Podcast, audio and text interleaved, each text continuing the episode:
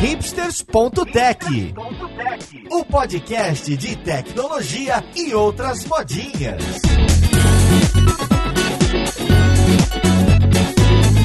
Olá, caríssimo ouvinte, seja muito bem-vindo a mais um episódio do seu podcast favorito. Esse é o hipsters.tech, eu sou Paulo Silveira e hoje a gente vai falar de carreiras e tecnologia. Mais ainda, a gente vai falar do tal do profissional em T e como as barreiras entre as diversas carreiras têm caído, não é? Ninguém mais sabe explicar o que faz, ninguém mais tem cargo tão definido e a cada dia a gente trabalha com profissionais de diferentes áreas e a gente tem que saber um pouquinho do que eles sabem também. Então o mercado está muito fluido e o trabalho está muito fluido. Então a gente vai falar do Liquid Developer. Olha que nome bonito que a gente inventou. Vamos lá, podcast, ver com quem que a gente vai conversar.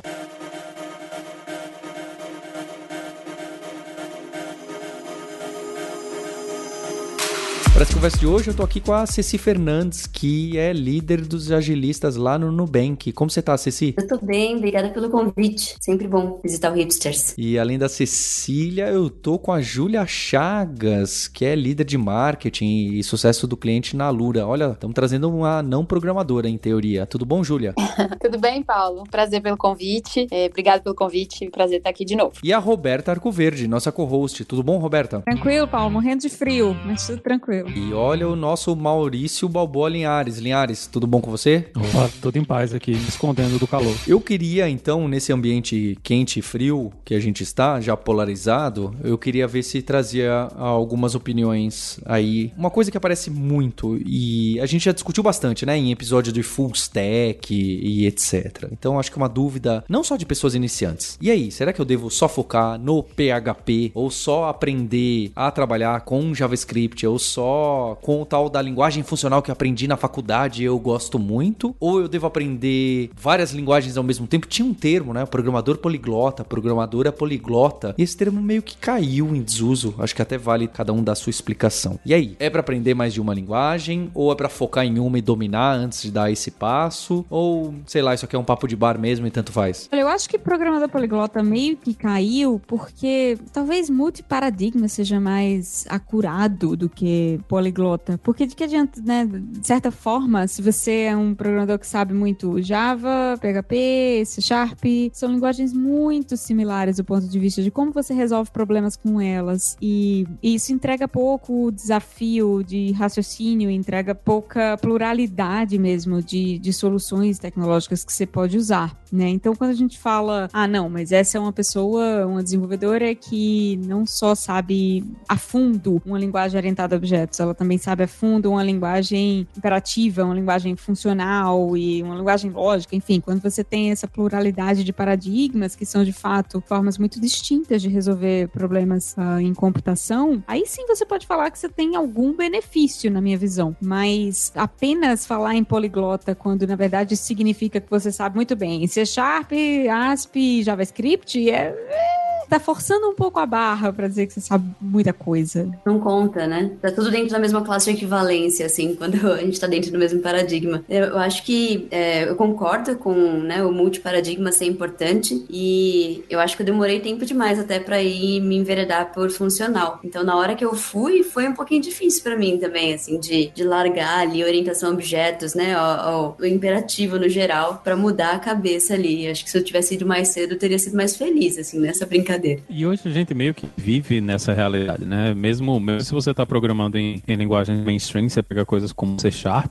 lá dentro do C Sharp você vai, vai dar de cara com Link, né? Você olha Link é programação funcional. Você está lidando com isso no dia a dia, mesmo quando você está trabalhando com uma linguagem que, teoricamente, ela é somente uma linguagem orientada a objetos, né? A gente vive hoje uma, uma realidade onde você ter esse entendimento multiparadigma é importante. Eu acho que na, em, em JavaScript hoje é até meio brutal isso, né? Porque você pega um, um, framework como React, se você não tem ideia nenhuma de como as coisas funcionam no ambiente funcional, você vai achar muito esquisito como as coisas são feitas, né? Principalmente como a, as, os últimos, as últimas coisas que eles adicionaram no framework, que, assim, para uma pessoa que está acostumada com essa programação mais funcional, né, os hooks, a forma como a gente lida com o estado agora parece mais organizada, mas para uma pessoa que não, não teve contato com essas coisas, quando você olha para como a gente está fazendo isso agora dentro do React, é muito esquisito, porque você está estava acostumado a ter aquela coisinha, o componentezinho orientado a objetos, com a propriedade privada que é os props, com o estado lá dentro dele, e agora você simplesmente tem uma função que tem umas funções dentro dela, e essa função ela lida com o estado, e você, como assim? Uma função tem estado. A função não é uma coisa que eu chamava, ela me dava um resultado. Aí agora a gente tá tendo essa coisa que o desenvolvedor ele, ele meio que tem que, né? Se você tá trabalhando com desenvolvimento no, no back-end e no front-end, você vai ter esse empurrão de que, pô, agora eu tenho que ter um pezinho nesses dois lados, mesmo que você não vá programar em Haskell, né? Você não vai ser o cara da linguagem funcional 100%, mas você tem que ter essa ideia na cabeça. Mas eu acho que para quem tá começando, vale muito mais a pena você focar numa coisa só. É muito difícil você pegar várias linguagens, pegar vários paradigmas, tudo junto de uma vez só. É muito complicado de você entender, principalmente porque, pelo menos, eu não sei como é que tá a realidade hoje, né? Mas na, na minha época a gente não discutia muito esse tipo de coisa na faculdade. Então a gente tinha, vinha de estrutural, orientado a objetos e passou, né? A gente via funcionar meio por cima, uma ideia, mas eu acho que, do ponto de vista de uma pessoa que está começando na carreira agora, em vez de tentar aprender todas as linguagens e todos os frameworks, foca em alguma coisa, né? Pensa em algum problema que você quer resolver, alguma coisinha que você quer fazer e tenta entregar em cima disso aí. Não adianta você também aprender todas as linguagens, todas as ferramentas, todos os frameworks que não dá, né? A gente tem um infinito de possibilidades, né? E, isso, inclusive, em linguagens diferentes, né? O, o Paulo estava falando aí no PHP, mas não é mais PHP, né? Se você vai fazer um negócio com PHP, você provavelmente vai ter que mexer com Laravel, né? vai ter que escolher algum framework para utilizar. Então, toda a gente agora não, não vive mais uma coisa, ah, que é o, o, o PHP que, que, o, que, todo mundo reclamava, né, no passado, que é o PHP do sobrinho, que se conectava direto no, no MySQL, direto dentro da página e gerava HTML tudo dentro do mesmo arquivo PHP. E não é mais assim que as pessoas trabalham e é bom para quem tá começando ter foco. Procura foco, procura uma coisa, escolhe uma tecnologia e no início não faz diferença se você tá fazendo essa coisa da, ah, vou pegar a tecnologia mais foda, mais conhecida do mercado, não. Pega uma parada que você tá aprendendo, que você tá conseguindo entregar, entrega alguma coisa. O, mais importante é entregar alguma coisa. Mas tem uma coisa mais sutil que, que eu acho que eu queria tocar. Quando a gente fala de, de aprender multiparadigma, não necessariamente é porque você quer aplicar aquilo diretamente no trabalho. Muitas vezes é só para mudar a sua forma de pensar. Eu lembro que quando eu estava na faculdade, uh, no primeiro período da faculdade, a gente pagou cálculo, né? Pagava cálculo. E existia uma discussão, que eu imagino que até hoje exista, entre os alunos de computação, que era por que, que eu preciso aprender cálculo para ser programadora? Onde que eu vou aplicar cálculo? Onde que eu vou derivar na minha profissão? Fazer integral na minha profissão? Ou, enfim, tem várias coisas que a gente aprendia que na época não eram muito claras ou que eram muito debatidas entre o corpo discente, né? De, de qual a necessidade de investir tempo nisso. A gente podia estar fazendo cadeiras de outros assuntos que são mais práticos, que são mais aplicáveis no dia a dia. Quando a gente é jovem, a gente acha que a faculdade tem que formar para o mercado. E depois, quando a gente vai envelhecendo, a gente percebe que não era esse o objetivo. E que faz... Eu tô dando spoiler, acho que para sua opinião, mas a minha é essa. Depois a gente amadurece e começa a enxergar alguns valores, não é? Ah, tô... sim, mas o, o, eu acho que a grande epifania que eu tive mesmo, anos depois de pagar cálculo e passar com sete, inclusive, foi uma disciplina que eu detestava e quase não passei uh, por média, mas o, a grande epifania que eu tive alguns anos depois, só com mais maturidade mesmo, mas ainda na, na faculdade, foi que, na verdade, a, a, o grande propósito ali era ampliar o seu arcabouço de, de técnicas para resolver problemas. De certa forma, isso muda a forma de você enxergar o mundo e de enxergar o conjunto de problemas no mundo e, portanto, a forma como você soluciona esses problemas. E eu acho que aprender paradigmas diferentes tem muito a ver com isso também. Eu não programo com linguagem funcional no meu dia a dia, né? Mas saber o que é, como funciona, quais são os, os métodos, técnicas, como que se parece um programa implementado na linguagem funcional me ajuda certamente a resolver problemas de outras formas, né? Ou, ou a chegar a, a soluções diferentes para o mesmo problema, que podem ou não ser melhores e mais elegantes. Mas a grande sacada é você muda a forma de raciocinar e de perceber o mundo, né? E de perceber os problemas do mundo também. E aí você se torna uma pessoa que tem também mais recursos para propor soluções para esses problemas. É, criar repertório, né? Acho que isso serve para todas as áreas, até falando um pouco aqui de, de marketing, CX, até mesmo para a gente aprender um pouco de programação e aprender outras coisas. É sempre muito importante, eu falo isso muito para minha equipe aqui, é, de que é preciso você expandir mesmo as, as suas fronteiras para conseguir pensar coisas novas que você talvez antes nem sabia que existia, né? E isso vai possibilitar você, como a Roberta falou, né, de resolver problemas mais complexos, de ter outra visão de mundo, etc. É, eu gosto bastante, acho que a Roberta Poliglota nem sabe, mas levantou a bola para mim, o que eu queria colocar, que é. Eu até escrevi um artigo apaixonado sobre. E eu tava até discutindo, né, com a Roberta com o Linhares daquele filme da Chegada. Então, é o filme da Chegada, aquele filme de ficção científica. Spoiler, vou dar um spoiler bem minor, bem minor, tá bem? É, no final das contas, os humanos têm que aprender uma língua nova, a língua dos ETs. E quando as pessoas aprendem a língua daqueles ETs, os heptapodos, eles começam a enxergar a realidade espaço-tempo completamente de uma forma diferente. Então, o que eu acho interessante na programação poliglota, ou você aprender outro paradigma, ninguém quer um currículo de uma pessoa que sabe PHP e Java e JavaScript e C Sharp. Em que emprego que você vai usar? É um emprego maluco, não é? Que não tem pé nem cabeça. Um lugar que, não, um dia é PHP, outro dia é Java, outro dia é JavaScript, outro dia é Perl, outro dia é Python. É estranho. Mas esse repertório é mais para abrir a sua cabeça e como a Roberta falou, o cálculo, mesmo que você não enxergue relação direta, eu lembro que cálculo 4, que eu reclamava muito, depois de muito tempo eu falar, poxa, isso aqui é uma somatória lá do cálculo 4, né? Sabe, você tem essas, nossa, os professores tinham razão, a gente devia estudar isso. Só que isso só tem cinco anos depois, né? Depois de você ter xingado, você fala, não ensinam nada do mercado nessa faculdade. Então, isso da gente aprender várias línguas, linguagens, ninguém, você não precisa ter no currículo o alemão, francês, inglês, espanhol. Que empresa que você vai usar essas cinco línguas? Né? Só se for uma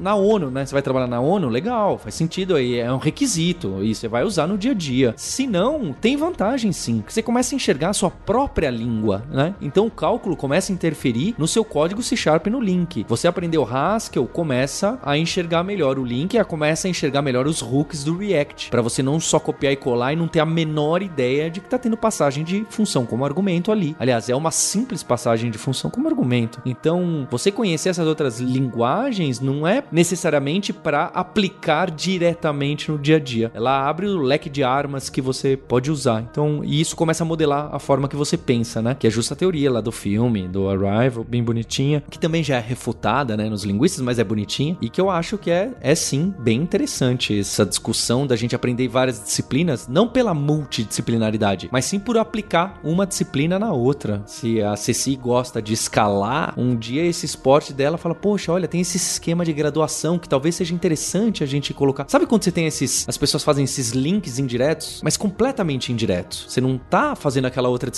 ou aquele hobby pra ser um melhor profissional, né? Porque ninguém quer, tem só esse foco na vida. E, e às vezes a gente tem sim esse insight. Então eu acho que esse, essa programação poliglota até caiu, porque é interessante você aprender várias línguas, linguagens e paradigmas, não porque você tá trabalhando numa empresa esquizofrênica que usa 17 paradigmas simultaneamente, mas porque um vai a, ajudar o outro, não é? Mas aí, aí eu vou jogar uma pedra nesse negócio. Manda bala, manda bala. É, eu tava esperando isso. É, nessa coisa de cálculo, eu acho que, não vou dizer que é inútil, mas a forma como a gente ensina as pessoas a esse tipo de coisa, principalmente no curso de computação, é meio fora da realidade. É muito difícil das pessoas conectarem e o fato de você estar tá dizendo que cinco anos depois você conseguiu fazer a conexão do negócio, eu acho que já está meio que demonstrando que, que, perdeu, né? Se você demorou cinco anos para fazer a, o relacionamento disso aí, é porque realmente o, o, o, foco foi outro. E eu acho que isso é um problema de como a gente faz, faz esse tipo de educação aqui, porque normalmente quando você vai receber, pelo menos na, na, nas, nas, universidades federais, né, é algum grupo de matemática que vai dar essa aula e é a mesma aula que eles dão pro pessoal da física, a mesma aula que eles dão pro pessoal da matemática. É uma aula genérica que é para todo mundo. Sem contexto. Pra, é, sem contexto. O problema foi um problema para mim. Eu lembro na época que eu tava vendo estatística e eu olhava assim e disse, ah, massa, interessante isso aí, mas onde é que eu vou usar isso aí no mundo real? No meu segundo emprego eu tava usando de distância entre pontos e, e análise estatística para fazer recomendação. Então, o fato da gente ter, a gente não pode também deixar de entender que esse conhecimento ele precisa ser ancorado na realidade que a gente vive, né? Se você está aprendendo estatística para computação, tem várias coisas que você pode aplicar, né? Tem muita coisa que você precisa colocar na cabeça quando você está trabalhando com computação. Uma das primeiras coisas, né, de,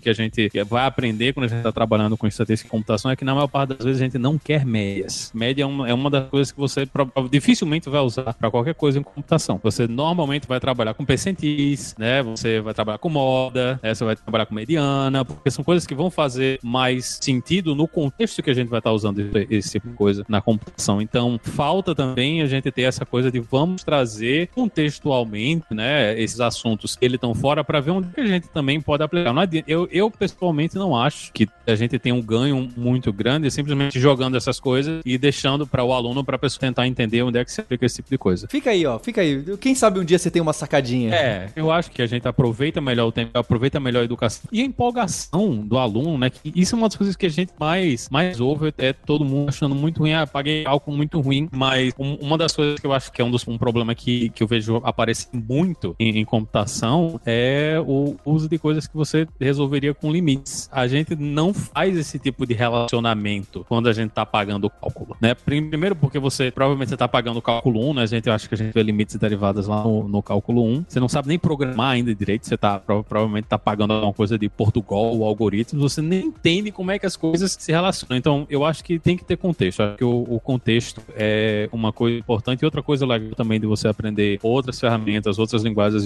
e outros frameworks é ver como o mesmo problema pode ser resolvido de formas diferentes. Você pega um, um problema, por exemplo, em Java, quando você quer trabalhar com um problema de concorrência, você vai usar threads. É o padrão. Você tem qualquer coisa de concorrência, você vai usar threads, ou vai usar um thread pool, ou vai dar os objetozinhos lá para o thread pool e ele vai executar essas coisas. Quando você está trabalhando em Go, por exemplo, é outro paradigma completamente diferente para você trabalhar com paralelismo e concorrência, né? E a gente tem as Go routines, tem os canais, então a forma como você vai resolver o, o, os problemas, até mesmo em linguagens que, tem, que estão dentro do mesmo paradigma, né? A gente até brinca que Go é tipo Java 1.4 que não saiu do Java 1.4, é mais ou menos a mesma stack, você tem a mesma cara, mas a, as duas linguagens, elas em, em, em casos específicos, elas resolvem problemas de formas muito diferentes e às vezes aquela outra solução do problema pode ser melhor para você, né? Então, não só na questão dos paradigmas, mas como comunidades, né, e linguagens resolvem problemas diferentes, também é uma coisa importante da gente ter, da gente ter esse contato, né? Você vê várias formas de, diferentes de resolver a mesma coisa. Eu discordo veementemente da questão de, de dar contexto para as coisas que a gente vê na faculdade. Eu acho que é o primeiro momento na vida em que a gente tem que criar essa autonomia. A gente tem que criar a conexão ali do contexto com o que aquela coisa abstrata que a gente está vendo pode trazer pra gente. Então, eu concordo, né, que fica perdido e que às vezes demora um tempo pra gente perceber isso, mas eu acho que tem um valor muito grande em a gente ter esse estalo depois, ou da gente olhar ali em algum momento você tá vendo Álgebra 2 ali, os anéis, e você fala, nossa, tá, eu entendi aquela coisa ali de dois anos atrás, né? Ou então lá na frente você tá vendo no trabalho uma, uma modelagem um pouco mais complexa e você percebe que pode usar aquela informação.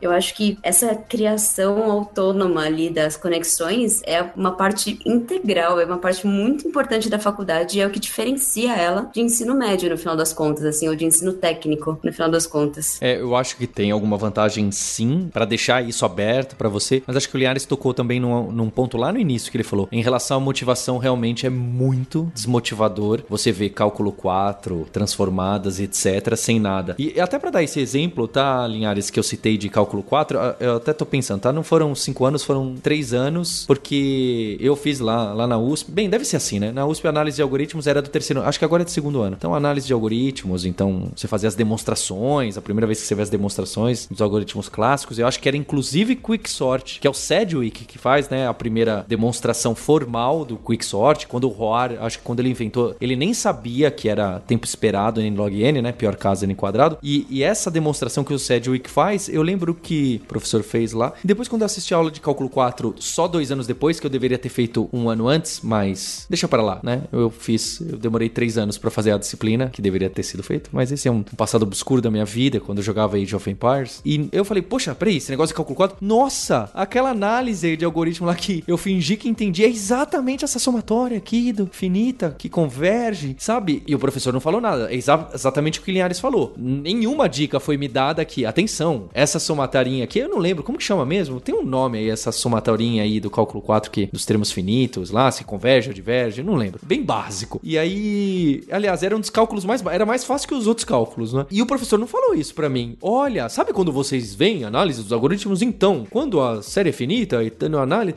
realmente teria sido empolgante e teria feito o clique para mim, apesar de que ele tava ensinando antes do que a outra. É, não é, não é fácil. Será que isso também já não vem é, é de sistema de ensino no geral, né? Se a gente lembra da escola, então acho que essas, esse questionamento de por que, que eu tô aprendendo isso é ainda muito maior, né? Claro que nessa época a gente tem muito menos maturidade para saber por que, que matemática ou história é, são importantes, mas mostrar essa aplicação prática, eu acho que falta muito no contexto geral de educação hoje, falando de Brasil pelo menos, né? Mas é, é, é muito pouco aplicável o que a gente usa, né? É muito para passar no vestibular é, ou para para tirar nota boa na faculdade e menos para resolver problemas do dia a dia. Um outro fato curioso dessa praticidade, né? Aquele radar da ThoughtWorks que a gente, eu, eu Linhares e a Roberta estávamos lendo esses dias. Uma das categorias é linguagens e frameworks. A Ceci trabalhou lá, né? A gente gosta muito lá do pessoal. É, linguagens e frameworks. Então tem lá 20 linguagens e 25 linguagens e frameworks. Uma é linguagem, Rust. O resto tudo é framework. Talvez eu esteja errando um pouco, mas arredondando é isso. Então as pessoas hoje em dia já falam. Lembra quando a gente fazia piadinha de quem falava que programava em HTML? Hoje em dia as pessoas programam em Angular. As pessoas programam em um framework, em Django. E elas começam aprendendo pelo framework, pela ferramenta. Que é um negócio que, pelo menos na minha época, era mal tinha, né? Essas ferramentas não eram. Não tinham grandes ferramentas super populares. Hoje em dia tem umas que ganham da linguagem, não é? é o pandas, a pessoa vai aprender ciência de dados, estatístico, ela nem sabe que tem Python lá, ela vê o pandas ou sei lá, eu quem. Ou ao contrário, mas vocês entendem, né? Um, às vezes um come o outro. Então as pessoas falam, eu programo em React e ela não sabe nada de JavaScript, não sabe nada, tô exagerando. Mas as estruturas ele copia e cola e não sabe que tá tendo passagem de função no hook escondendo não sei o que, e que é uma closure, não sei se tecnicamente é ou não é, e que ali para acessar do escopo de fora e etc. Uh, aí quando chega na discussão lá do let, var etc., já é um, já é um grande passo, né? Então tem muito disso das pessoas serem muito ferramentais, que eu acho que tem grande valor, eu acho que é onde o Linhares também aposta, né? Full stack, etc. E tudo bem você começar sendo super específico de uma ferramenta, então fazendo, apertando o parafuso com a chave de fenda, sem saber que existiria uma furadeira ou que você deveria usar, se você é destro, usa sua mão direita, né? Tudo bem se você não sabe direito, porque você tá fazendo, entregando valor, né? Para falar mais um da moda aí, né? Mais um buzz. Mas eu acho que em algum momento a pessoa precisa entender as coisas que estão acontecendo por trás, porque browser nenhum lê aquele código, né? Aquilo lá é quebrado em 15 coisas diferentes, transpilado, compilado, minificado, renomeado, obfuscado, e o browser entende aquela outra coisa. E o browser por si só está interpretando uma linguagem de JavaScript que também não é compilada, não é sistema operacional, etc. Então tem algum momento que você tem que ir não só colocando stack de tecnologia, você tem que ir descendo, se aprofundando, não é? Então eu queria saber isso. E aí, a pessoa, quando que é o momento? Então, acho que legal, vou focar. Então acho que esse recado do Linhares focar, a pessoa vai acabar focando não numa linguagem, ela vai focar num framework numa biblioteca. Porque hoje em dia é isso, o mundo é isso. Uh, gostemos ou não, tá bem? E aí, quando que é o momento dela entender mais da linguagem, mais da VM, mais do .NET, da CLR, do Core e, e da Intermediate Language? Quando que é esse momento? Será que precisa? Será que não precisa? Assim, eu, eu acho que a gente é velho. Eu e você, principalmente. Na época da gente, tinha que... Não tinha JSP, né? A gente tinha que trabalhar direto no Servlet, meter o HTML dentro do string lá dentro do Servlet, imprimia o HTML, né? Direto do Servlet pra tela e é uma coisa terrível. A grande vantagem da situação que a gente tem hoje é que o ciclo que você tem para ver resultado, ver alguma coisa na tela, ele é bem menor do que era na época que gente estava trabalhando. Você pode, inclusive, simplesmente programar tudo direto ali dentro do console do seu navegador e ver as coisas se modificando direto dentro do console do navegador. E eu acho que isso tira várias barreiras e ajuda as pessoas a não pararem, né? Principalmente porque tem muita gente que não tá indo pra faculdade. Eu fiz faculdade, todo mundo aqui deve ter feito faculdade e a gente tinha a obrigação. Não tinha, eu, não tinha a opção de fazer ou não estrutura de dados em C. A cadeira estava lá. Se eu não pagasse a estrutura de dados em C no segundo período, eu não fazia mais nada no curso, né? Que a cadeira ela era pré-requisito do resto do curso inteiro. Né? Então, se você não pagasse essa cadeira, acabou. Você não faz mais nada na sua vida. Mas essa não é a realidade de todo mundo. Né? Tem muita gente que não, não tá dentro da faculdade, não tá num ambiente que já tá fechadinho com, com tudo que você tem que fazer você tem que seguir aquele caminho. E eu acho que quanto mais barreiras a gente tiver para essa pessoa ver um resultado na frente dela, mais difícil fica para que essa pessoa siga no estudo. E eu acho que a grande vantagem que a gente tem, apesar de que realmente você não tem o mesmo conhecimento profundo que talvez a gente que estava ali na faculdade tendo essa coisa tivesse inicialmente, mas eventualmente você vai ter que desenvolver esse conhecimento porque vai dar problema, vai dar erro, vai ter alguma coisa que você vai ter que consertar, vai ter uma funcionalidade nova. Não dá para simplesmente você pegar e colar e você desenvolve. A vantagem que a gente tem na situação que a gente está hoje é que é muito mais fácil você ter essa coisa que você mesmo vai fazendo porque você consegue manter a empolgação. Você vê o resultado mais fácil, nem né, mais rápido ali na sua frente, do que seria quando você não tem um ambiente estruturado que vai colocar você para fazer todo o trabalho e dizer todos os caminhos que você vai, vai ter que fazer. Eu acho que a, a maior vantagem que a gente tem na situação atual hoje é essa, né? Para quem tá indo nesse caminho que não tá muito bem estruturado, não tem tudo já resolvido para vocês simplesmente seguir. É, eu tenho achado cada vez mais difícil encontrar programadoras, programadores generalistas, né? As pessoas tendido a se especializar muito, né? A gente fala hoje de full stack, que para mim é um, é um termo ruim, porque dá a sensação de que um full stack é uma pessoa que poderia ser claramente contratada tanto como back-end quanto como front-end, faz sistema de ponta a ponta, mas que eh, presume um nível de excelência muito profundo nas duas coisas. Por isso que eu prefiro pensar em, termos de, generalistas versus especialistas. E os generalistas estão ficando mais raros, né? Eu, eu acho que até por questão de preferência. As pessoas começam a estudar front-end e não querem saber de back-end, não querem, não, não se interessam em, em, investir tempo naquilo, porque elas têm bastante coisa para aprender em front-end, que inclusive tem se complexificado muito ao longo do tempo. Mas até que ponto aprender a fundo nas coisas como o Paulo estava falando, sei lá, entender como funciona o gerenciamento de memória, entender como funciona troca de thread no sistema operacional e ponteiros, etc. Eu acho honestamente, e eu falo isso com muito pesar, porque eu sou o tipo de pessoa que gosta desse tipo de conhecimento, que se interessa por esse tipo de coisa, mas eu acredito que vai se tornar cada vez menos relevante mesmo, porque para entregar software, para entregar sistema funcionando e resolvendo o problema das pessoas, você não sempre vai precisar desse tipo de conhecimento. Claro que se você trabalha na Microsoft, você é um desenvolvedor do Windows, talvez, eu imagino que seja um conhecimento extremamente relevante. Se você está programando um foguete também, mas se você está fazendo site, aplicativo, né, CRUD, enfim, como é grande demanda dos sistemas de software atual é um conhecimento de fato menos requisitado. E aí eu fico pensando, mesmo em, em sites, enfim, a gente às vezes fala de CRUD meio que desvalorizando, né? Mas você vê muitos problemas interessantes com CRUD também. Então, o, o sistema em que eu trabalho atualmente, por exemplo, pode ser visto como um grande CRUD, né? Stack Overflow é um grande CRUD de perguntas e respostas. Você pode pensar nele dessa forma. Que tem um ou outro problema de escalabilidade interessante. E vez ou outra eu me deparo com uma coisa de fato que é interessante, que é tipo, sei lá, isso aqui tá demorando demorando muito pro que devia. O que, é que tá acontecendo? E aí você gera um dump de memória e descobre, ah, tem um deadlock nessa thread. Por que, que tem um deadlock nessa thread? Ah, porque esse, esse contexto de banco que eu abria de forma síncrona poderia ter sido feito. Eu invisto ali um dia para entender de fato o que, é que tá causando aquilo, quando eu poderia ter dito, restarta o servidor, restartou, acabou os deadlocks, pronto, tá tudo rodando normalmente. E, e teria resolvido o problema. Desculpa, Roberto, você não me convenceu. Você deixou todo mundo apaixonado pela sua explicação do, do deadlock,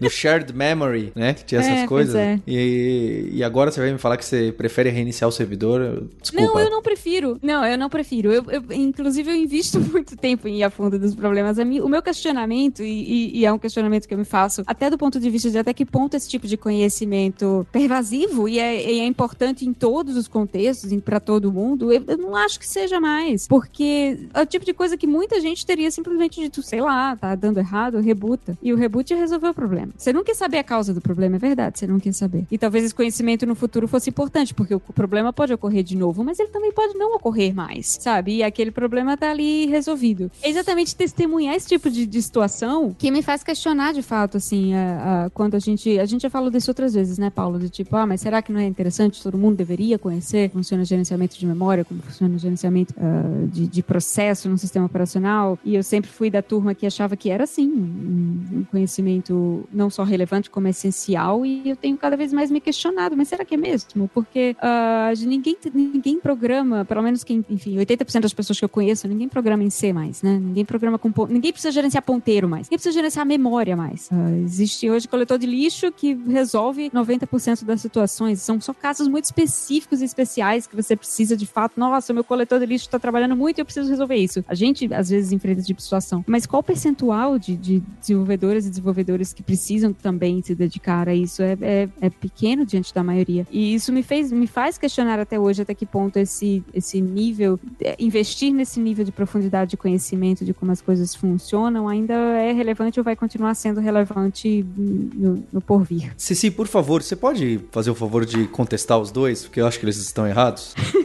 Isso, então. Acho que é meu papel. Eu concordo que a maior parte das pessoas não vai ter a necessidade de ir a fundo, mas vai ter aquelas pessoas que vão ter a curiosidade de ir a fundo. E essas são as pessoas que vão aprender essas coisas. E não tem problema, tem espaço para todas elas, né? Então a gente esperar que todo mundo vá entrar e vai ter um conhecimento mais profundo, eu acho que volta pro meu ponto ali da faculdade, certo? Eu também não acho que todo mundo deveria ter que fazer faculdade. Você pode fazer um bootcamp, estudar sozinho e aprender a coisa na super superfície e vendo resultado mais rápido e se motivando com isso. O outro caminho possível para fazer a coisa é a linha de ir e aprender as profundidades ali e tudo mais, e depois indo para a superfície, e depois você descobre como é que você vai, o que, que você vai usar, o que, que você não vai. E muitas vezes a gente vê pessoas que descobrem que elas não querem entrar até o fundo ali. Eu sou uma das pessoas, né? Eu sabia até, assim, ficava brava na época de Kaelon ali, de falar assim, nossa, como é que será que isso funciona? E aí você caía num método nativo ali dentro do Java, ficava, ah, mas desgraça, né? Eu só queria ver esse específico. E tem uma boa razão para ser nativo e tudo mais. O Paulo me ensinou algumas delas ali na, no começo, começo ali de carreira. Mas eu fui perdendo a, a, o interesse nisso. E eu fui mesmo, eu gosto de pessoas, eu gosto de, gosto de gerenciar pessoas, eu gosto de olhar para outras coisas ali que não sejam necessariamente código. Eu gosto de fazer design de código, mas não necessariamente ir nesse nível. É outra abstração, né? Uma abstração para cima, uma abstração para baixo. Assim como a gente, nem todo mundo precisa fazer faculdade, nem todo mundo precisa ir até as profundezas não abstrações, né? Da desabstração das coisas que já estão distraídas pra gente nos frameworks e tudo mais.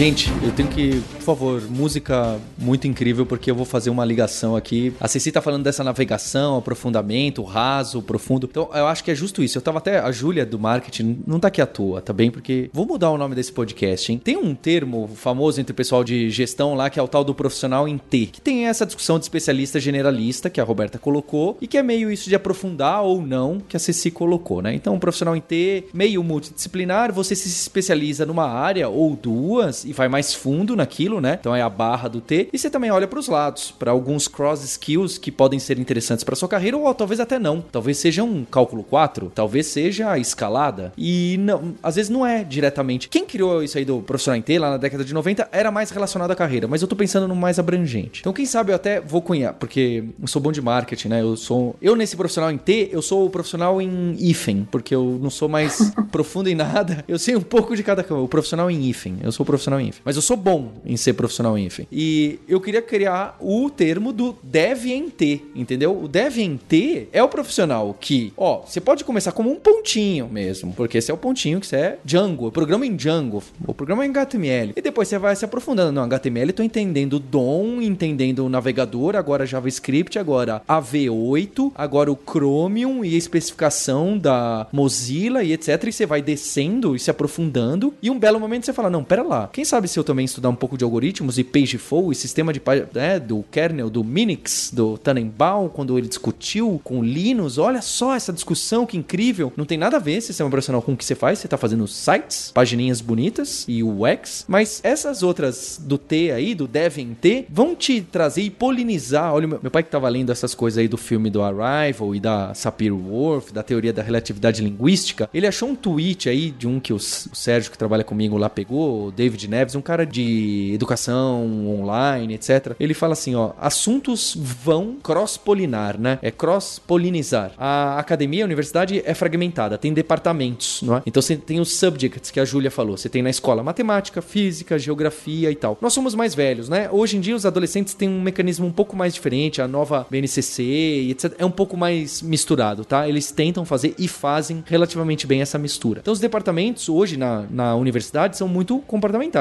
não é? Tem cálculo, matemática tem física, antropologia e tem o pessoal de linguística. E eles não se conversam tanto. Hoje em dia, talvez mais, mas não tanto. E esse David fala: a internet é multidisciplinar por natureza. A divisão entre os assuntos vai, vão sumir, trazendo uma nova era. Ele fala dos super curiosos polímatas. Eu acho que ele exagera no polímata, né? Porque o polímata é o poliglota, né? Ele tem vários domínios de assuntos. E eu não tô falando disso. Eu não tô falando de você ser especialista. Eu não tô falando de você ser esses hackers, o Donald Knuth, esses caras que não sabem só computação, mas ele também também é programador em C, ele também conhece muito e é um praticante de flauta, não tô e também é arquiteto. Não é isso. É, você é bom em uma coisa e se aprofunda naquilo. Nos outros você não é tanto, mas por causa dessa sua curiosidade, e a Cecília usou essa palavra, essa sua curiosidade de linkar essas coisas vai te trazer resultados na sua própria disciplina. Então, esse seu profissional em T, esse seu chapéu em T, se você conhecer um pouco de marketing ou você conhecer um pouco de gerenciar pessoas, como a Ceci, mesmo que você nunca vá trabalhar com marketing, mesmo mesmo que você nunca vá gerir pessoas, vai sim em algum momento te trazer cliques, cross-polinizar, vão brotar sementes depois. Você vai trazer resultado para aquilo que você faz. Então, se aprender a nova língua, a nova linguagem, a linguagem dos ETs, né? O Haskell é uma linguagem dos ETs, poderia ser considerada. E se aprender o Haskell, vai te abrir a cabeça. Não sei se espaço-tempo, mas vai abrir a cabeça de alguma forma. Então, eu tô meio apaixonado porque, quem sabe, não emplaca em um podcast Devem... A Chegada do Devem Ter. é o nome do podcast. A Chegada, né? Vocês pegaram aí o trocadilho? Do Devem Ter. Pronto, já tem um, o título e, e o desenho é, é o, os ETs da chegada. Muito bom. Tem que fazer a, a capa escrita com os logogramas. Isso. Ô Linhares, pode falar sua frase assim: alguém precisa segurar o Paulo. Pode falar, pode falar. É, alguém precisa realmente controlar o Paulo. O Paulo tá descontrolado. Mas ó, tem uma coisa que eu acho que é importante também, que a gente supervaloriza essa coisa da arquitetura de computadores. Eu acho que isso é uma coisa que a gente pega demais nesse negócio, assim, ah, gestão de memória e, e como é que funciona o processador. E na realidade a gente não tem a menor ideia de como essas coisas funcionam mais. Né? A gente acha. É tudo não determinístico. Hoje em dia você não consegue replicar nada. Nada, nada disso funciona do jeito que a gente pensava, do jeito que funcionava, talvez, na época que a gente programava coisas de baixo nível, né? Mas hoje o, a forma como os processadores, como placas de vídeo, como tudo isso funciona é tão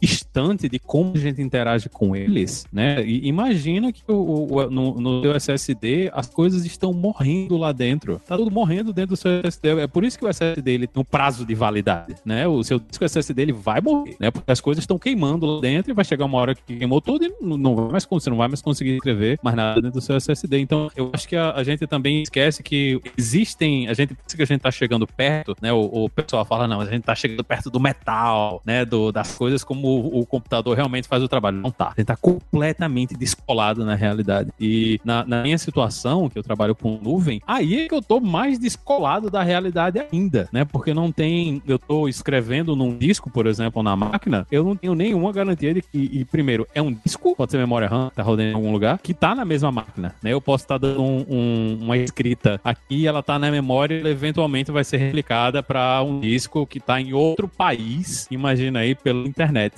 Então, uh, eu acho que uma, uma das coisas que é, que é importante é entender que a, tudo é abstração. Tudo, tudo, tudo, tudo. Não tem mais essa de chegar perto do computador. Eu sei que você seja um engenheiro da computação, trabalhando numa empresa feita a, a Apple, que está criando o seu próprio processador. A gente está trabalhando sempre em vários, vários níveis de abstração acima de onde a gente está rodando. E a, o que a gente entende hoje como arquitetura de computadores é só a forma como as pessoas mostram o computador pra gente. Isso não é mais a arquitetura do computador. A arquitetura do computador hoje é outra coisa completamente diferente. A, a gente só interage com ele a, através de uma API, que é uma API que, por causa do costume, né? Porque em C era assim e as pessoas viram que não iam modificar esse tipo de coisa porque ia quebrar muita coisa, né? E não fazia sentido. Tanto que a gente não, não conseguiu sair do, do, do x86, né? A gente tá preso no x86, a gente tá rodando em coisas que não tem mais nada a ver com o x86, que tem um monte de instruções completamente diferentes, mas a gente tá lá. Então, eu acho que é importante também a gente ter essa coisa de que o, o cara que tá se especializando, ele não é somente o cara que tá indo na abstração do uso do computador, né? Essa coisa de, ah, vou mexer com memória, essas coisas, porque tudo isso também tá abstraído, mas tem várias outras coisas que a gente pode também correr atrás que são extremamente complicadas, né? Se vocês virem, por exemplo, como é que é a, o jeito de você fazer acessibilidade para sites, é um trabalho gigante, né? E tem muita coisa que você precisa aprender,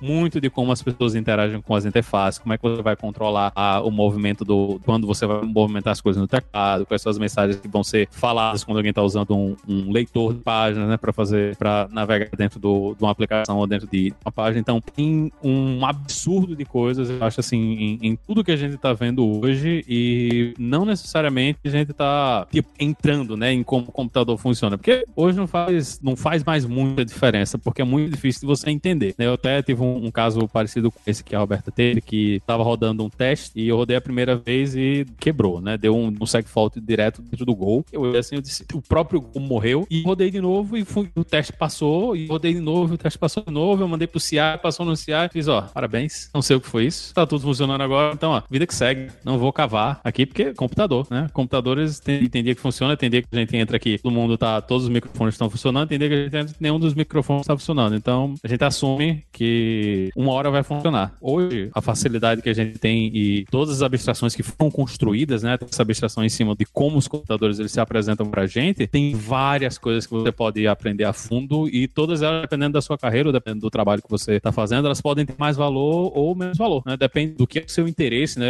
Aonde é que a sua curiosidade leva você, o que é que você gosta de fazer. Eu, eu pessoalmente, eu gosto muito de paradigmas diferentes, de linguagens de programação diferentes, então eu tô sempre aprendendo uma linguagem de programação para nada, né? Só porque, pô, que apareceu uma linguagem diferente, legal, vou aprender essa outra linguagem e eu acho legal isso aí, né? E já essa coisa de, ah, vou trabalhar direto no, com alguma coisa de, sei lá, direto no hardware, para mim já não é uma coisa interessante. Eu já meio frustrado quando eu vou trabalhar com um negócio que tem pouca memória, né? Que eu posso sair alocando um monte de coisa para botar na memória no coletor do lixo. Então tem espaço para todas essas coisas. Tem várias prestações em vários lugares, então tem muita coisa que a gente pode aprender e tem muita coisa que a gente pode tirar valor tanto pessoal como também no, no ambiente de trabalho. Acho interessante isso que você falou e eu concordo, que a gente às vezes supervaloriza um pouco essa coisa do bare metal, né? De você ir a fundo de como os computadores funcionam em sua essência de, de gestão de memória e sistemas operacionais e etc. E, e, eu acho interessante porque olha como isso é uma coisa mutável ao longo do tempo. Quando eu estava na faculdade, as minhas professoras de sistema operacional e etc, para elas, bare metal era trabalhar com assembly. Quem fala em assembly hoje? Aí hoje você fala em C, que nossa, né, eu, eu vejo esse código, eu debugo em C, sabe? Eu vou, eu leio o código fonte em C, mas ninguém fala eu leio o código fonte em assembly. Então já meio que criou-se uma camada de abstração adicional que não havia 20 anos atrás. E eu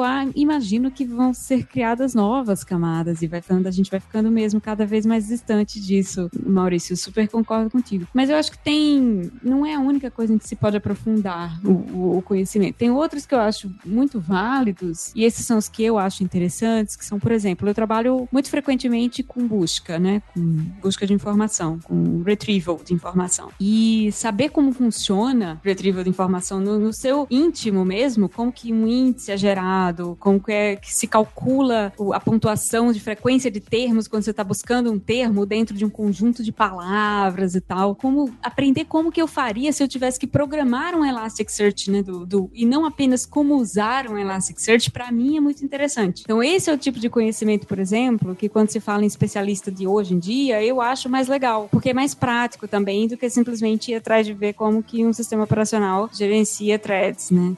É, saber como que você faria para implementar um outro Elasticsearch se um Elasticsearch da vida morresse, me parece uma coisa mais fácil de atuar e não deixa de ser profundo e não deixa de ser, né, enfim, uma especialidade, não deixa de estar tá descendo o T do Paulo lá quando você tenta se especializar numa coisa de, dessa forma. Aí eu fico pensando, né, se a Juliana não tá assim, poxa, eu devia ter estudado programação para no meu T aí ter na aba e estar tá participando mais da conversa. Ah, tô tranquilo.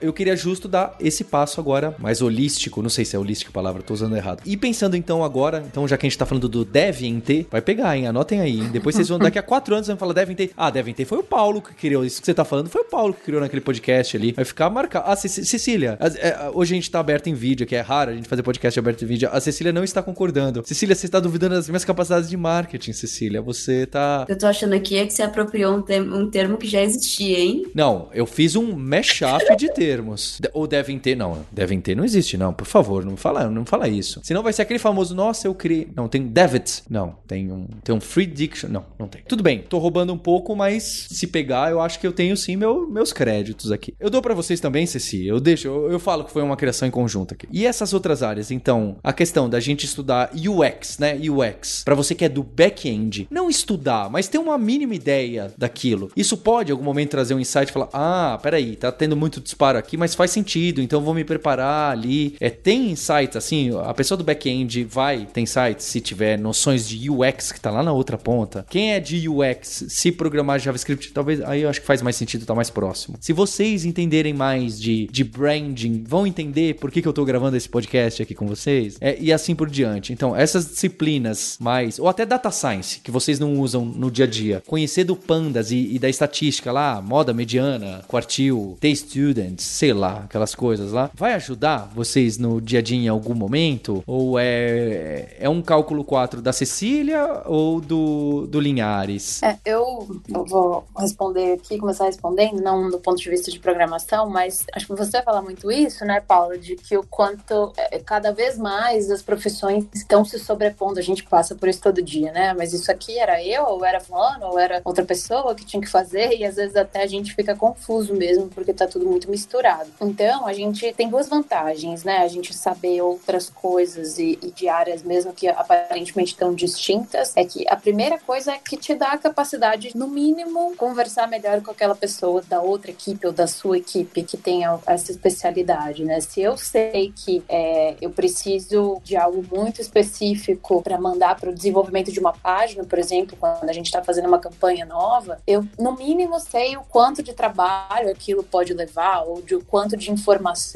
eu tenho que passar e isso por si só vai ajudar o fluxo de trabalho, né? É um exemplo muito simples de, de dia a dia mesmo, mas que a gente não pode ignorar, né? E, e, e vice-versa, mesmo quando você está ali no técnico, né? Como você falou, é, alguém de programação entender um pouco de marketing vai fazer mais sentido para construir, é, seja o que for, seja um, um, uma nova página, mesmo como eu falei da campanha, mas até algo muito mais complexo. Então, assim, você vê o final do processo, né? Você não tá só ali na sua caixinha e acabou, pronto, próximo, aquela coisa meio de pastelaria, né? Então a gente consegue é, agregar muito mais quando a gente tem essa visão, porque você olha o todo. E aí você tá é, prevendo possíveis problemas, possíveis dificuldades e já antecipando isso torna tudo mais fluido. E eu acho que aí a CC pode trazer também, porque o nascimento do Squad, goste você ou não, modelo Spotify, o nome da moda, ou sei lá, qualquer time, pode dar o nome que for. Quebra do departamento. Eu acho que mostra muito isso. Porque todo esse negócio do campo é engraçado, né? Os engenheiros e engenheiras falavam de Lean Toyota e a gente falava, ah, meio nada a ver isso aí, puxado, né? Produção puxada, empurrada. Né? A gente falava, nada a ver isso. Mas se você for ver o que acontece, esse fenômeno de você colocar mundo na mesma mesa e um pertinho do outro e cada pessoa sabendo um pouco mais, sendo mais generalista, conhecendo um pouco mais da chegada do requisito, implementação, design, deploy e etc. Faz sentido porque a gente precisa entregar mais rápido, senão fica aquela 85 colunas no Trello e fica parado os cards ali no meio e alguém vai perguntar, por que, que tá parado esse card? Ah, sabe por quê? Porque fulano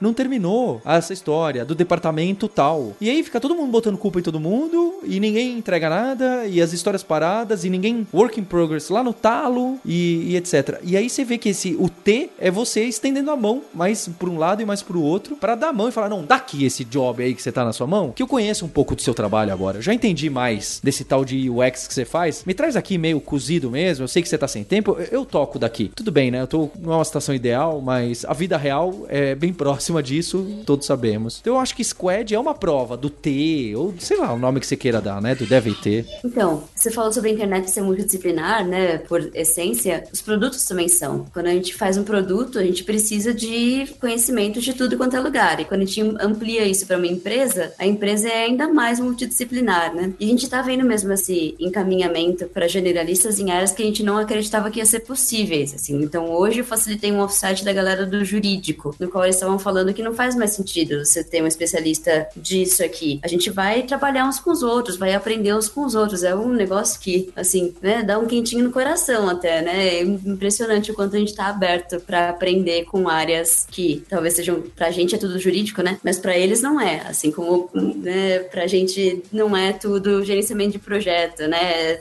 Muda de uma coisa para outra. Quando a gente fala de, de agilidade, né, o time multidisciplinar, eu, eu sou a pessoa das antigas que prefere chamar de time multidisciplinar, porque agora squad tá, tá saindo de moda, né? Mas em 2010, quando a gente falava de times multidisciplinares, já não era novidade, a gente estava falando sobre isso, sobre a gente ter a curiosidade de aprender um pouco sobre o trabalho do outro. Não é que você ia aprender em profundidade, mas você ia conseguir se virar ali. E você ia saber também quando pedir ajuda, que eu acho que essa é uma coisa muito importante. Muitas coisas a gente consegue fazer, mas se a gente não tem conhecimento, a gente simplesmente acha que aquilo que a gente fez tá bom. Se a gente tem um pouquinho de conhecimento, a gente sabe que aquilo que a gente fez não tá bom o suficiente, que a gente precisa de ajuda da pessoa que sabe isso em profundidade. E essa diferença ali, para mim, é bem importante, né? Então, conhecer um pouco mais dos outros me ajuda a saber quando que eu peço ajuda. O meu devem ter vai pegar, viu? Ah, eu tô muito firme, sonhando alto aqui. Tô sonhando alto. Rapaz, ó, eu vou. A, a, acho que o, o, que você falou aí é muito importante. Acho que isso é uma coisa que tem que ter, né? Até uma coisa que o Paulo repete várias de vezes: a gente não é pago para escrever código, a gente é para dar solução, né? E, e para dar solução tem que ter essa coisa, né? Tem que ter essa junção de você tentar, tentar entender um pouquinho do, que, do trabalho que todo mundo está fazendo para todo mundo participar da solução. Mas uma coisa eu acho que todos os programadores devem aprender que é UX a, a interação do usuário. Você, se você é o cara do back-end, se você é o cara da, da, da ali está trabalhando direto com hardware, é ainda mais importante que você aprenda a porra da interação do usuário para você não cometer crime na hora que você fazendo as suas APIs. Que uma das piores coisas que existem é o programador de back-end que ele caga, né? Ele pensa que, ah, ah não, aqui a pegar a API, ele pega aquela função, bota 50 parâmetros na função. Os parâmetros, eles muitas vezes eles, eles são exclusivos, né? Se você passa um, não pode passar o outro. Isso não está documentado, porque ninguém gosta de documentar nada, né? Na hora que está programando, fica tudo escondido e você não sabe como nada funciona. Né? E interface com o usuário não é somente a interface que você está olhando com o navegador, é qualquer coisa que interage com o seu código. Pode ser outra aplicação, pode ser outra pessoa que está chamando uma linha de comando. Tudo isso faz parte da interface do, do usuário e muitas vezes, né, e isso é uma coisa que a gente que a gente vê muito e a gente precisa melhorar muito, principalmente para sistemas de, de back-end, que é como é fácil das pessoas cometerem erros absurdos, né? É, é, muito, é uma coisa incrível e de vez em quando a gente vai ver aí, deu um problema gigantesco com uma empresa grande, você vai ver, ah, foi alguém que rodou um script e derrubou o banco de dados com um comando. Como? Como isso é possível? Né? Como é que a interface do usuário deixou que uma pessoa que tivesse um jeito de uma pessoa sozinha conseguir apagar tudo, derrubar tudo com um comando só? É um absurdo uma coisa dessa. A pessoa que projetou essa interface cometeu um crime contra a humanidade, né? Cometeu um crime contra a humanidade a pessoa que faz esse tipo de coisa. Então, é importante a gente entender essa coisa de interação do usuário. Não, não é só telinha, minha gente. É como a gente interage com o computador e como a gente interage entre os sistemas. Tudo isso é importante da gente perceber. Não é porque, ah, eu vou aprender interface que é para eu fazer tarefa bonitinha. Não, é para você aprender uma coisa que eu aprendi há muitos anos atrás. A gente estava migrando uma aplicação de COBOL para web e o pessoal estava acostumado a fazer tudo no COBOL. Não tinha mouse, era tudo no teclado. Os caras, eles eram máquinas. Eles preenchiam tudo numa velocidade absurda. E a gente olhou assim, não, isso aqui vai ser muito melhor quando a gente fizer tudo na internet, um navegador que vai abrir o formulário do navegador e o cara vai fazer. E quando a gente trouxe a interface do cara, que ele viu que ele não conseguia usar o teclado da mesma forma que ele usava originalmente no COBOL, a gente mediu isso aí. Depois de uns quatro dias o cara mexendo, ele ficou mais, mais ou menos aí, ele deve ter ficado umas 10 vezes mais lento na hora de fazer o mesmo trabalho. Na nossa incrível interface web legal do futuro, né, abrindo no Internet Explorer. Por quê? Porque a gente não tinha a menor ideia do que era a interação do usuário. A gente cagou completamente a interação do usuário, ignorou toda a experiência que o usuário tinha. Então, para todo mundo, mesmo se você está no back-end, se você acha que não é importante a interface do usuário para você, é importante sim, vai estudar a porra da interface do usuário, faça interfaces melhores, faça bibliotecas melhores e mais fáceis de serem utilizadas por todo mundo. Para quem está gostando dessa discussão, é, também não é à toa que essas pessoas foram chamadas aqui, esse time, nós teremos um evento durante a semana da programação, que é de, tem o dia da programação, né? dia 12 de setembro, esse ano é um ano bissexto, é o duocentésimo, quinquagésimo sexto dia do ano. E a semana vamos comemorar, programadores e programadores, vamos comemorar o Devem T. O Linhares acabou de demonstrar que ele é um grande Devem T, porque ele no back-end se preocupa com UX. Depois eu sou o maluco aqui, mas tudo bem. Nós teremos um grande evento que chama Imersão Carreira Tech, para você se inscrever, é de graça, não vai, não vão vender nada depois, porque durante essa semana a gente tem desconto lá até. Então não tem nada depois de e-mail de promoção. É um evento muito bacana. O Linhares está lá, acredito que na track de back-end, a Roberta na arquitetura, a Cecino de Agile, a Júlia nos bastidores e eu serei mediador. Tem mais de 30 profissionais, tem o Fatala, CTO da Magazine Luiza, tem um, um monte de gente bacana, o, o Felipe Calçado, tem uma galera, vai ter Data Science, é, tem muita coisa legal mesmo, acho que são 13 lives, são discussões, vão ter perguntas que eu vou trazer e perguntas que vocês vão trazer lá, vai ter votação para você colocar a sua polêmica, para vocês verem o Linhares brigar com a Cecília. A gente quer ver sangue nessas lives, que vocês tragam suas perguntas, essas dúvidas de carreira, de começo, meio e fim, e falar ah, como que eu começo, como que, onde eu me especializo, vou pro da moda, não vou pro da moda, o que, que é importante de base sólida para data science, para back-end, para desenvolvimento mobile, aí de design de código, quando que eu preciso. Então essa discussão que a gente colocou como carreira, mas eu acho que não é nem como carreira, realmente como ciência. Vai ter também, vai ter uma live de ciência da computação, hein? Vai ter o Carlinhos, que era chefe de departamento, que é professor lá da USP, o Juan Lopes, vai ter bastante gente legal, tá lá no site alura.com.br barra imersão carreira tech. Vai começar dia 7 de setembro, dia da independência, onde eu farei a palestra, que eu já sei o título. É A Chegada do Dev em T. É esse, esse é o título. Não estou brincando, vocês estão achando que é brincadeira, né? Vocês estão achando que é brincadeira. Bem, é, vocês vão ver o que eu tô aprontando. É, ninguém me segura mais aqui. Mas vai ter live de cálculo, Paulo? pois é, é, vai ter acho que no Twitch, vamos, vamos fazer uma integral lá e fazer a prova que o Cedric apresentou, inclusive acho que era o mestrado, o doutorado dele com o Knuth, para fazer a demonstração. É o Guilherme que vai apresentar isso aí? É, acho que é o, o Juan, talvez lá. Cecília, muito obrigado pela participação. Júlia, Roberta, Linhares. Paulo. Foi melhor do que imaginava. E eu falei, vou chamar porque eu tô pensando em falar isso aqui. Vocês foram falando direitinho. Vocês caíram numa armadilha que vocês nem imaginam. Eu tava assim, é incrível. Eu tô, Ardiloso. tô muito feliz, muito feliz do Devem Ter. Podcast com pauta. Pois é. Então as inscrições vão até dia 6 de setembro, domingo. É de graça, deixa seu e-mail, você vai receber os links, vai ter uma página bonitona pra live, pro chat. As lives vão acontecer à noite. Vai ter discussão, vai ter Discord pra falar da sua carreira, então dos seus passos, descobrir o seu T, descobrir a sua multidisciplinaridade e você vai conversar com a gente diretamente pra falar desse tema sensível que é a carreira. O que, que a gente deseja pro futuro, o que, que será que é interessante estudar, não é? Sempre com cuidado, que nem vocês estão vendo aqui. É deixar isso bem como uma discussão aberta. não- realmente não tem muito certo ou errado. Talvez tenha algumas coisas muito erradas. E a gente quer trazer isso na imersão Carreira Tech. É a nova imersão que a Lura tá trazendo. Tá muito legal, tô muito orgulhoso de fazer isso na semana da programação. Tem programadoras e programadores que eu admiro muito, que eu acompanho a carreira. Muita gente com mais 10, 15 anos de experiência. Um ou outro com, com menos. Mas tá, é muito divertido e vai ter lá palestra final com a Kita, com o Guilherme Silveira e, e outras pessoas. Eu acho que você não pode perder, porque a gente precisa fazer esse negócio deve ter dar certo e falar, ó, foi lá no Hipsters, foi o podcast que eu ouço que eu aprendi que tá o tal do devem ter, o novo temazinho da moda de startup. Então é isso, a gente tem um encontro na próxima terça-feira e depois lá no, no evento, não deixe de participar lá no alura.com.br barra imersão carreira tech. Hipsters, abraços, tchau!